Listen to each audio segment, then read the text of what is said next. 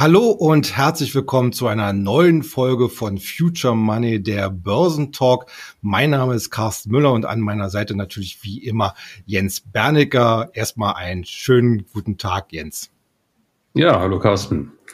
Ja, wir haben eine Woche hinter uns bringen müssen, die ja von der Börse her nicht ganz so sympathisch war wie die vorhergehende. Also der Dow Jones hat ja, äh, beziehungsweise auch alle anderen amerikanischen Indizes haben so eine kleine äh, Verluststrähne äh, hingebracht. Äh, die Fragestellung ist natürlich, ist das jetzt nur so ein, ja, ich sag mal so, so ein kleiner technischer Rücksetzer? Und äh, so ein Luft holen, bevor es jetzt vielleicht in den nächsten Wochen weiter nach oben geht? Also, wie wir es ja schon letzte Woche gesagt haben, man merkt schon, dass die Börsenkurse mittlerweile eigentlich mehr nach oben wollen als nach unten. Allerdings, äh, solange die FED immer die ganze Geschichte im Unklaren lässt, ist es natürlich schwierig für die Märkte eine Orientierung zu finden, weil Märkte waren jetzt jahrelang abhängig von billigem Geld und den, den Lippenbekenntnissen beziehungsweise den Taten der FED. Und äh, das ändert sich natürlich jetzt irgendwann. Und ähm, die Börsen schaukeln ja jetzt im Moment zwischen den Fakten, also der Berichtssaison und den Ergebnissen, die ja immer noch fließen. Und da kommen wir ja heute sicherlich noch drauf. Mhm. Und zwischen dem, was erwartet werden darf. Und natürlich sucht man händeringend nach irgendwelchen Strohhalmen hinsichtlich Zinsentwicklung. Das gestaltet sich halt ein bisschen schwierig und da muss man geduldig sein. Aber wenn, ähm, wenn ich mir die Gesamtmengenlage so anschaue und ich gucke mir die Charts an, ich gucke mir die Nachrichten an, ich gucke mir die Stimmungsindikatoren an, dann sind wir an vielen Ecken und Enden schon, wie man so schön sagt, Rock Bottom. Ja, also da ist schon viel, also unten. Und natürlich geht's immer im Teilbereich noch weiter. Aber der, die Suche nach dem Boden äh, geschieht nicht innerhalb von Tagen. Dies braucht Wochen, vielleicht sogar Monate. Und wir hatten es ja letztes Mal schon angedeutet, ich gehe schon davon aus, dass wir zum Jahresende äh, nochmal eine deutliche Erholungsphase bekommen, auch wenn das jetzt in diesen Tagen im Moment noch nicht so aussieht. Aber wenn wir den Rhythmus der Börse kennen und wissen, was auf dem Jahresende immer auf dem Spiel steht, gerade bei den großen institutionellen Investoren, also den Pensionskassen oder auch den Vermögenswaltern, da will man natürlich bis zum Jahresende irgendwie noch ein bisschen die Performance retten oder vielleicht auch noch ein bisschen hochziehen, damit es äh, nicht ganz so schlimm ausschaut. Und äh, ich glaube, die Chancen stehen nicht schlecht, dass wir noch eine Herbstrallye oder auch eine Weihnachtsrallye bekommen werden. Ja. Du hast gerade schon die US-Notenbank Fed angesprochen. Da war ja am Mittwoch äh, sozusagen der Tag der Tage. Äh, was natürlich dafür sorgte, oder was nicht natürlich, sondern es sorgte dafür, dass wir hier eine richtig große Volatilität im Markt bekamen, denn anfänglich wurde sozusagen äh, das Statement der Fed so interpretiert, äh, dass man hier von den Seiten der Notenbank auf die Bremse treten möchte. Das wurde dann letzten Endes an der Pressekonferenz von äh, Jerome Powell mehr oder weniger wieder komplett einkassiert, wo er gesagt hat, okay, man äh, hat jetzt hier keinen wirklichen Fahrplan, äh, dass man jetzt äh, sozusagen einen Automatismus hat, dass man vom Zins Gaspedal geht, sondern man schaut sich natürlich die entsprechenden Rahmenbedingungen, sprich vor allen Dingen natürlich die Inflation an. Äh, ist es denn eigentlich von Seiten der FED äh, äh, nachvollziehbar, dass man eigentlich sozusagen erstmal dem Markt wieder so einen richtigen Dämpfer bekommt. Wir hatten ja vorige Woche äh, die Situation, dass er eben auf, aus, äh, auf Basis dieser Spekulation, dass die Fed in, äh, in den nächsten Wochen und Monaten vielleicht hier bei den Zinsen wieder einen Schritt oder zwei Schritte zurückgeht, hatten wir ja die entsprechenden Kursgewinne. Äh, ist das jetzt sozusagen so ein psychologischer Dämpfer und wie schätzt du denn generell ein, was die Notenbank jetzt erstmal machen wird. Ja, es war schon interessant, weil es gab ja eigentlich zwei Statements. Nicht? Also es gab einen Satz, da hat er gesagt, äh, es ist denkbar, dass äh, man vielleicht schon mit der nächsten Sitzung andeutet, dass äh, man einen etwas moderateren Kurs äh, ansetzt und dann ähm, hat er hinterher nochmal nachgeschoben und gesagt, naja, er geht davon aus, dass die Zinsen erstmal steigen werden, bevor sie dann sinken werden. Und die Motivation der FED ist ja klar. Äh, sie wollen unbedingt die Wirtschaft deutlich einbremsen und das bedeutet natürlich an allen Ecken und Fronten die Erwartungshaltung, dämpfen. Und äh, in Amerika ist es ja gerade so, dass der amerikanische Verbraucher das Rückgrat ähm, der amerikanischen Wirtschaft ist. Und solange der amerikanische Verbraucher aber noch ziemlich resolut ist und äh, sich im Moment noch recht unbeeindruckt zeigt von den ganzen äh, Bremsbemühungen der FED, abgesehen vielleicht von dem Häusermarkt und Teilbereiche, mhm. aber äh, man sieht sowohl im Arbeitsmarkt als auch äh, grundsätzlich, dass der amerikanische, dass die amerikanische Wirtschaft noch ziemlich äh, robust ist. Und von großartigen Bremseffekten ist noch nicht zu sehen. Und das ist das, was die FED ähm, stört. Sie möchte eigentlich, dass es deutlich kühler wird. Und da versucht man natürlich auch von der Seite den, die Erwartungshaltung am Kapitalmarkt einzubremsen, weil die amerikanischen Haushalte operieren eben auch gerne am Kapitalmarkt. Also die Börse und alles, was an dem Kapitalmarkt erwirtschaftet wird, trägt maßgeblich dazu bei, äh, das persönliche Einkommen im Laufe eines Jahres darzustellen. Und äh, wenn die Börsen dann anfangen, wieder ein bisschen Euphorie einzupreisen, ähm, dann ist das etwas, was die Kaufkraft des Verbrauchers natürlich stützt. Und das ist genau das, was Paul nicht will. Also insofern äh, kann ich das verstehen, dass er jegliche ähm, Erwartung, jegliche Hoffnung, die an den Börsen aufkommt, sofort versucht einzubremsen und da irgendwie einen Deckel drauf zu halten, damit gar nicht erst diese Spekulation hochkommt, damit gar nicht erst wieder irgendeine Euphorie entsteht. Und das ist in der gegenwärtigen Situation auch in Ordnung. Ja, damit äh, könnte ich ganz gut leben. Mhm. Gleichwohl bin ich schon der Auffassung, dass die, dass die Fed weiß, dass sie den Bogen nicht überspannen darf. Und ich glaube, sie hat mhm. es teilweise schon getan. Also ich glaube schon, dass da nicht sehr viel Spielraum mehr nach oben ist. Ähm, die Inflationskurven zeigen schon eine Abflachung. Gaspreis kommt ja auch runter. Im Energiebereich tut sich schon einiges. Da hat man ja den üblichen, den Zeitfaktor, äh, bis sich das in den, in den Daten, in den Inflationsdaten tatsächlich auch spiegelt. Also ich glaube, dass wir gute Chancen haben, im nächsten Jahr Q1 oder Q2 möglicherweise schon mit einer Zinssenkung äh, zu tun haben werden. Und das wird die Börse versuchen einzupreisen. Aber das will Paul ja eben verhindern. Ja, ja. Er will die Börse in Unsicherheit so lassen, solange es irgendwie geht. Und das ist genau das, was jetzt auch passiert. Und mhm. das äh, ist ja auch äh, mit Erfolg. Also die Volatilität, die du gerade angesprochen hast, die zeigt ja, dass die Börsen nach wie vor extrem verunsichert sind. Und insofern hat er sein Ziel erreicht. Und das dürfte noch die nächsten Monate andauern.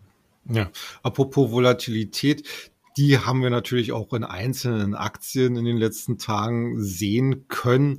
Stichwort Berichtssaison. Es plätschert ja so langsam seinem Ende entgegen, die Berichtssaison zum dritten Quartal. Aber wir haben ja trotzdem immer noch ein paar äh, Namen, die schon sehr, sehr bekannt sind. Und da möchte ich gerne noch mit dir einige durchgehen, vor allen Dingen natürlich auch aus unserem äh, Bereich, aus dem Future Money.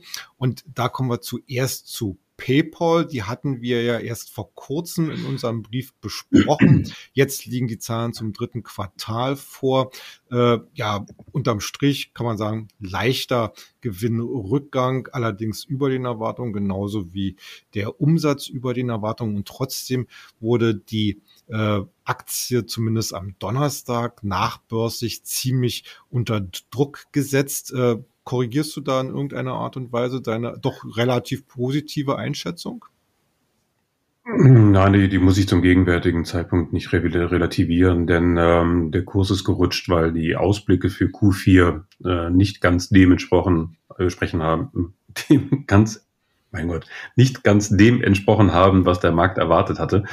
Ähm, die, der Markt erwartet irgendwie 7,74 äh, Milliarden und äh, tatsächlich hat das Unternehmen 7,3 oder 7,38 äh, in Aussicht gestellt.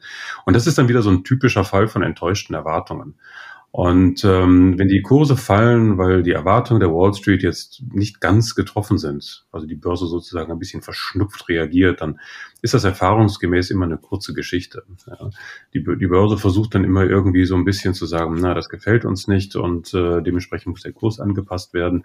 Aber entscheidend ist, dass PayPal ja gesagt hat, dass sie nach wie vor wachsen. Es gibt auch neue Kooperationen mit Apple die jetzt angestrebt werden. Also PayPal schläft nicht und äh, auch die Anzahl der User, äh, die PayPal benutzen, ist weiterhin gestiegen. Also der Trend bei PayPal ist nach wie vor intakt und die Story ist auch noch nicht zu Ende. Und das ist das, was äh, immer gerne äh, beobachtet werden sollte. Und ich auf der einen Seite hat man so den, die inneren, den inneren Trend des Unternehmens, also Umsatz- und Gewinnentwicklung und dann die Börsenkurse, die dann so um diesen inneren Wert mal herumschwanken. Mal zu viel drüber, mal zu viel drunter. Und gegenwärtig bin ich schon der Auffassung, dass PayPal, äh, was die Zukunft betrifft, relativ günstig ist. Aber man sollte natürlich jetzt auch nicht gegen die Stimmung ankämpfen. Also wir haben äh, PayPal jetzt zum Kauf empfohlen. Das da bleibe ich auch dabei. Ich denke auch, wir werden vielleicht nochmal den Tiefskurs äh, des Sommers nochmal testen können. Das kann ich mir schon vorstellen. Das wäre aber gar nicht schlecht. Dann stünde ja so eine Art technischer doppelter Boden, wie wir das gerne nennen.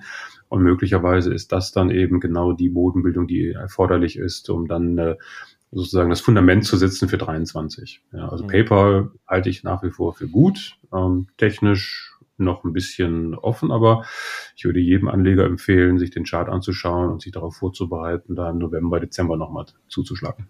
Mhm.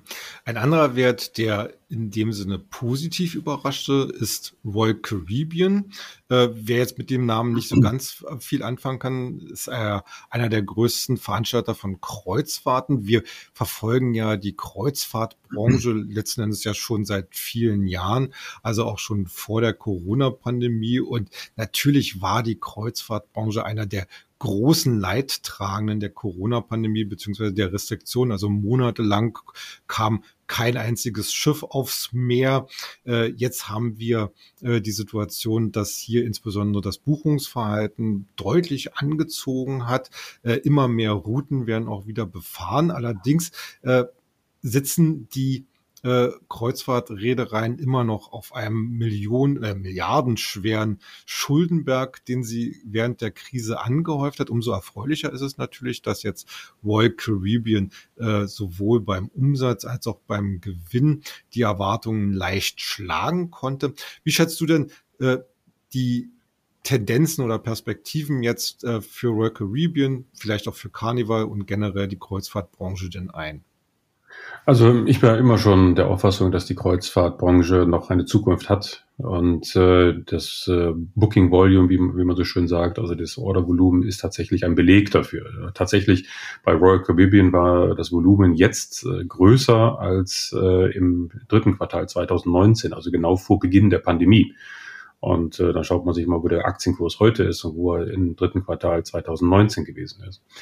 Ähm, also das Interesse an Kreuzfahrtschiffen ist hoch und bleibt meines Erachtens auch hoch, vor allen Dingen, weil die Kreuzfahrtanbieter ja auch angefangen haben, ein bisschen mehr in diese Nachhaltigkeitsschiene zu investieren. Zukünftige mhm. Schiffe werden sicherlich nicht mehr ganz so ähm, als Umweltbelastung gesehen mit ihren Schwerölmaschinen, sondern äh, geht Richtung äh, Gas oder auch vielleicht Wasserstoff. Aber die Menschen wollen reisen und sie werden auch in Zukunft reisen. Also das steht für mich definitiv fest. Und ähm, da spielen die Kreuzfahrtbranche mit Sicherheit eine Schlüsselrolle. Ja, weil das einfach vom Preis-Leistungs-Verhältnis wird einfach viel geboten, wenn man auf so einem Riesendampfer ist. Ist zwar nicht jedermanns Sache, aber man kriegt viel geboten. Aber tatsächlich ist auch eben die, die Frage, wie geht man mit dem angehäuften äh, Schulden um? Das kann dann eben nur über Volumen, also tatsächliches Passagiervolumen abgearbeitet werden, braucht aber eben auch Zeit. Und natürlich ist das dann umso schwerer, wenn die Refinanzierungskosten oder die Zinsen eben jetzt äh, angezogen sind. Also wirkt dieser Ballast ein bisschen schwerer als vorher. Aber wie wir eben ja gesagt haben, wenn wir uns ausmalen, dass 23 möglicherweise die Zinsen wieder ein bisschen nach, nachgeben, dann ist das ja auch eine Entlastung für diese Branche. Und ich glaube, äh, das wird die Börse dann ebenfalls versuchen einzupreisen. Und ich habe die Kreuzfahrtbranche immer für die spannendste Turnaround-Situation grundsätzlich gehalten, weil ich den, den Hebel nach oben einfach erkenne. Aber es braucht sicherlich Zeit. Aber Dafür ist das Potenzial eben auch sehr hoch. Also auch hier im Blick auf die Charts, Royal Caribbean oder auch Carnival Cruise oder auch Norwegian, das sind ja die drei großen. Ähm, das ist schon sehr spannend. Und äh, ich denke, was wir jetzt eben sehen äh, mit den Zahlen von Royal Caribbean ist, dass die Zukunft also durchaus mhm. machbar ist. Ja, wir werden schauen, wie es bei Royal Carib äh, bei Carnival Cruise ausschaut und bei Norwegian. Mhm. Carnival hat ja auch einen ordentlichen äh, Schuldenberg, aber meines Erachtens ist das durchaus zu stemmen. Und ich bleibe dabei. Das ist nach wie vor eine spannende Geschichte. Mhm. Carnival wird ja letzten Endes äh, erst im Dezember jetzt die nächsten Zahlen vorliegen. Also da haben wir leider Gottes noch ein bisschen Zeit. Aber ich fand es schon ganz interessant, äh, jetzt mal, äh, weil es auch schon äh, gesagt hast, wegen den Anleihen, also die Schuldensituation, äh, da hat der Carnival vor kurzem eine neue Anleihe rausgebracht, die den äh, die der Reederei ja quasi aus den Händen gerissen wurde. Also man musste zwar, äh, glaube ich, äh, 10,375 Prozent Zinsen auf die Anleihe zahlen. Das ist natürlich schon ein ordentlicher Schluck aus der Pulle und ist High Risk, äh, ohne Frage. Aber man konnte das, äh, äh das Emissionsvolumen glaube ich, von 100, äh, von 1,25 Milliarden auf über 2 Milliarden aufstocken, weil eben so eine große Nachfrage war. Was ja für eigentlich dafür spricht, dass die Investoren sagen, okay, äh, wir haben jetzt hier keine äh, potenzielle Insolvenzsituation mehr, Pleitesituation, sondern es braucht halt eine gewisse Zeit noch, um hier aus der Talsohle herauszukommen. Aber das Gröbste scheint ja letzten Endes äh, ja äh, vorüber zu sein. Kommen wir äh, mhm. zum Und anderen. Da sollte man sich auch mal den, den Carnival Chart anschauen. Ich glaube, ja. die Aktie liegt jetzt irgendwie bei 9 Dollar, äh, kommt irgendwo von 60 Dollar. Ja, also ich will jetzt nicht sagen, dass sie jetzt wieder zurück auf 60 geht, aber selbst wenn es nur die Hälfte ist. Und wir hatten ja schon mal eine gute Erholungsphase nach der Pandemie, da hatte sich ja. die Aktie von 8 auf 30 erholt. Das ist ja, ja schon mal ordentlich. Ähm, das würde ich auf jeden Fall für 23 nochmal erwarten. Ähm, das ja. denke ich schon. Ja. Und äh, jetzt, wenn die Refinanzierungsmodelle tatsächlich unter Dach und Fach sind, dann äh, ist da hier schon ordentlich was zu machen. Das auf jeden Fall. Äh, kommen wir zu einem anderen Wert, der ebenfalls Zahlen vorgelegt hat, der so ein bisschen auch als Indikator für eine ganze Branche gilt, nämlich Qualcomm. Die Ergebnisse selbst waren ja eher so durchwachsen. Man hat äh, so in etwa die Erwartungen getroffen. Allerdings gab es dann die große Enttäuschung, äh, dass man in der Prognose für das vierte Quartal äh, ganze zwei Milliarden Dollar unter den Markterwartungen liegt. Äh, ist das jetzt nur eine Problematik, die jetzt Qualcomm äh, im vierten Quartal betrifft, was sozusagen ein geringeres Geschäftsvolumen angeht? Oder ist das jetzt auch ein äh, Hinweis auf die generelle Halbleiterbranche? Na, so wie ich das verstanden habe, war das ja in erster Linie im, im direkten Zusammenhang mit der, der Lieferung von Smartphones verbunden. Ja, und mhm. äh, dass die, der ganze Absatz der Smartphones ins Stocken geraten ist, beziehungsweise äh, so ein bisschen auf der schiefen Ebene sich befindet. Es kann mehrere Hintergründe haben. Einmal natürlich äh, aufgrund der Lieferketten, Engpässe, die nach wie vor in diesem Segment äh, bestehen. Aber zum anderen spiegelt sich natürlich hier auch schon eine gewisse Zurückhaltung der Verbraucher. Wir hatten das ja neulich auch schon bei Apple kommentiert, dass im Moment jetzt nicht das Geld überall so locker sitzt. Viele sagen, naja, wenn alle von Rezession reden, dann warte ich jetzt erstmal mit einem neuen Smartphone. Mein altes tut's vielleicht noch mal ein halbes Jahr oder ein Jahr. Ich muss nicht mal das Neueste haben. Und ähm, das ist natürlich dann einfach eine, ein Spiegelbild der, der allgemeinen Stimmungslage ähm, bei den Verbrauchern. Ähm, Smartphones sind sicherlich hoch in der Priorität, aber nicht unbedingt das Höchste. Reisen sind offensichtlich wichtiger als Smartphone wäre ja so der schöne Vergleich nicht, zwischen ja. Royal Caribbean und Qualcomm. Und das ist ja auch in Ordnung. Ähm, und deswegen sind solche ähm, Entwicklungen bei Qualcomm und bei anderen eigentlich jetzt direkt im Zusammenhang mit der wirtschaftlichen Entwicklung oder wirtschaftlichen Erwartung zu setzen. Also wenn wir so, mhm. sobald wir erkennen, dass das Thema Rezession einigermaßen verpackt ist und der Verbraucher ein bisschen mehr aufatmet, weil er nicht erwartet, dass die Zeiten schlimmer werden oder enger werden, ähm, dann wird sich das Bild ja auch hier wieder drehen. Und deswegen ist das eher eine Frage des Timings und nicht eine Frage des Grundsätzlichen. Grundsätzlich halte ich Qualcomm nach wie vor für attraktiv und ich glaube auch, dass da noch eine Menge Musik drin ist. Aber vom Timing her würde ich sagen, ist es jetzt noch nicht der Zeitpunkt, da jetzt auf, ähm, auf Verbilligung oder äh, einzugehen, mhm. weil da fehlt mir noch so ein bisschen das Stimmungsbild drumherum. Aber möglicherweise so um die Weihnachtszeit, so das Jahreswechsel, das kann ich mir dann schon vorstellen. Müsste man sich noch natürlich auch mal den, den Chart ganz genau anschauen, ein bisschen technische Analyse. Schadet ja nicht. Ich kann ja mal eben hier den, den Chart aufrufen. Also da sieht man genau, äh, wenn man sich den Chart jetzt heute aufruft, dann sieht man, dass wir schon, aktuell stehen wir bei 100 Dollar, ähm, und wir haben damals mal einen Break gehabt, das war im Juli 20 bei 90 Dollar. Einen richtig klassischen Pullback hat es nie gegeben. Ja, und mhm. der der vollzieht sich jetzt aber gerade und das sind dann noch mal zehn Prozent. Also wenn ich mir das Bild anschaue vom Timing und vom technischen Verlauf, würde ich sagen, jeder sollte sich Qualcomm auf die Beobachtungsliste setzen und dann vielleicht zum, zum Limit von 90 Dollar vielleicht äh, das erste Mal zugreifen. Ja.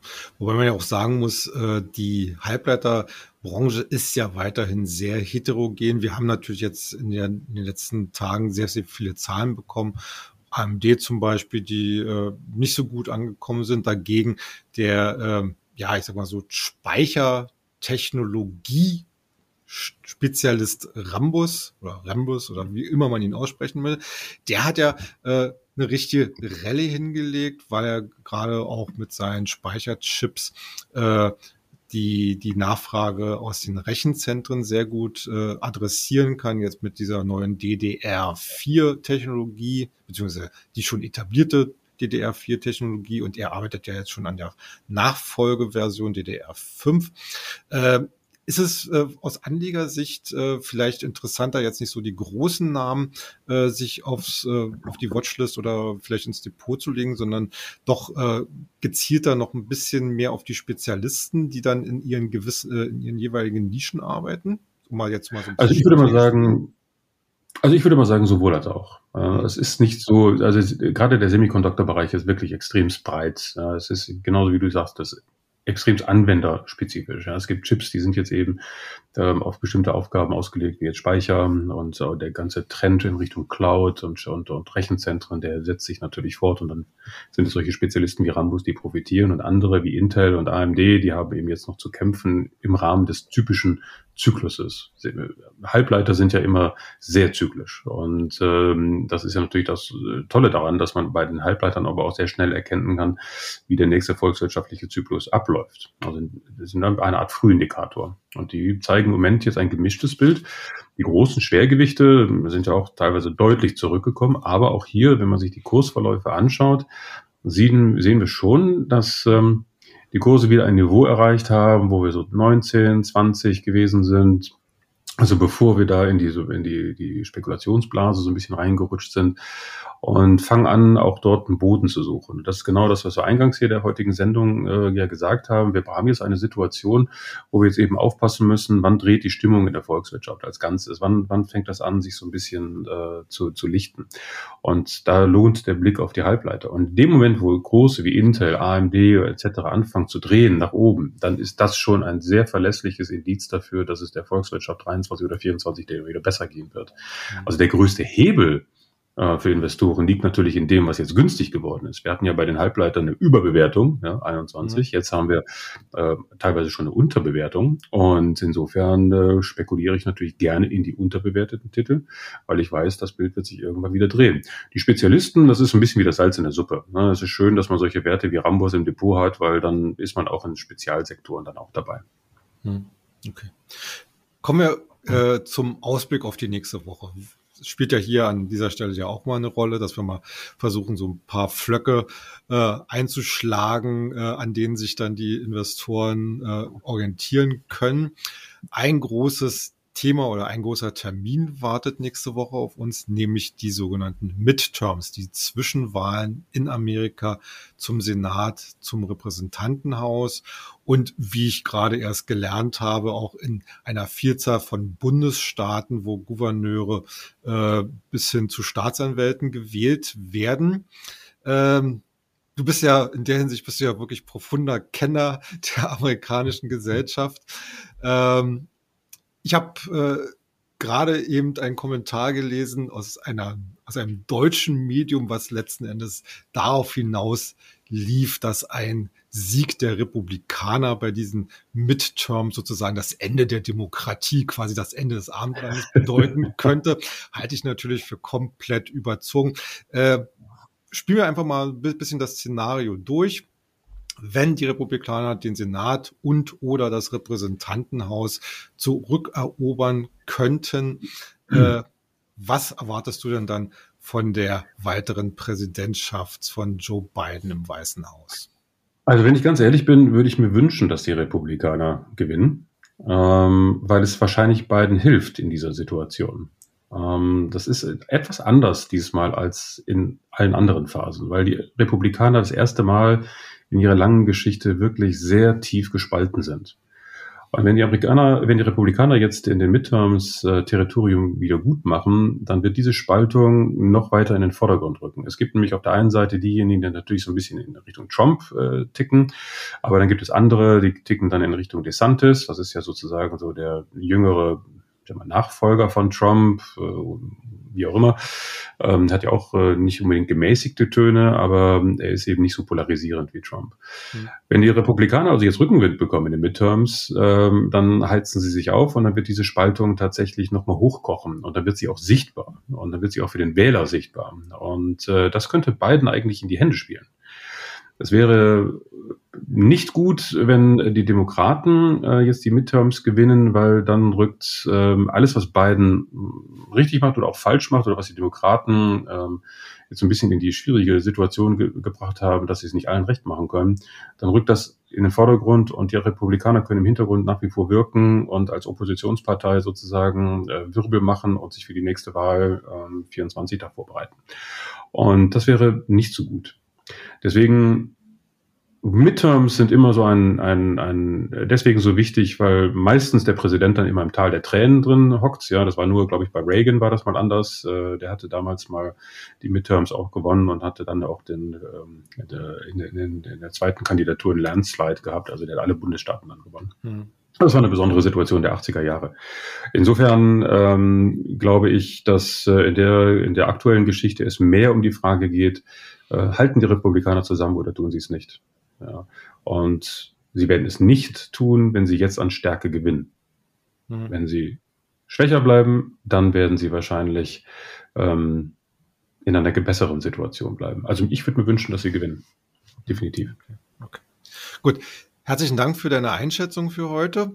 Äh, wenn ihr mehr von uns lesen und hören wollt, dann natürlich weiterhin unser Angebot, unseren Börsenbrief Future Money, einfach mal vier Ausgaben lang kostenlos und unverbindlich zu testen.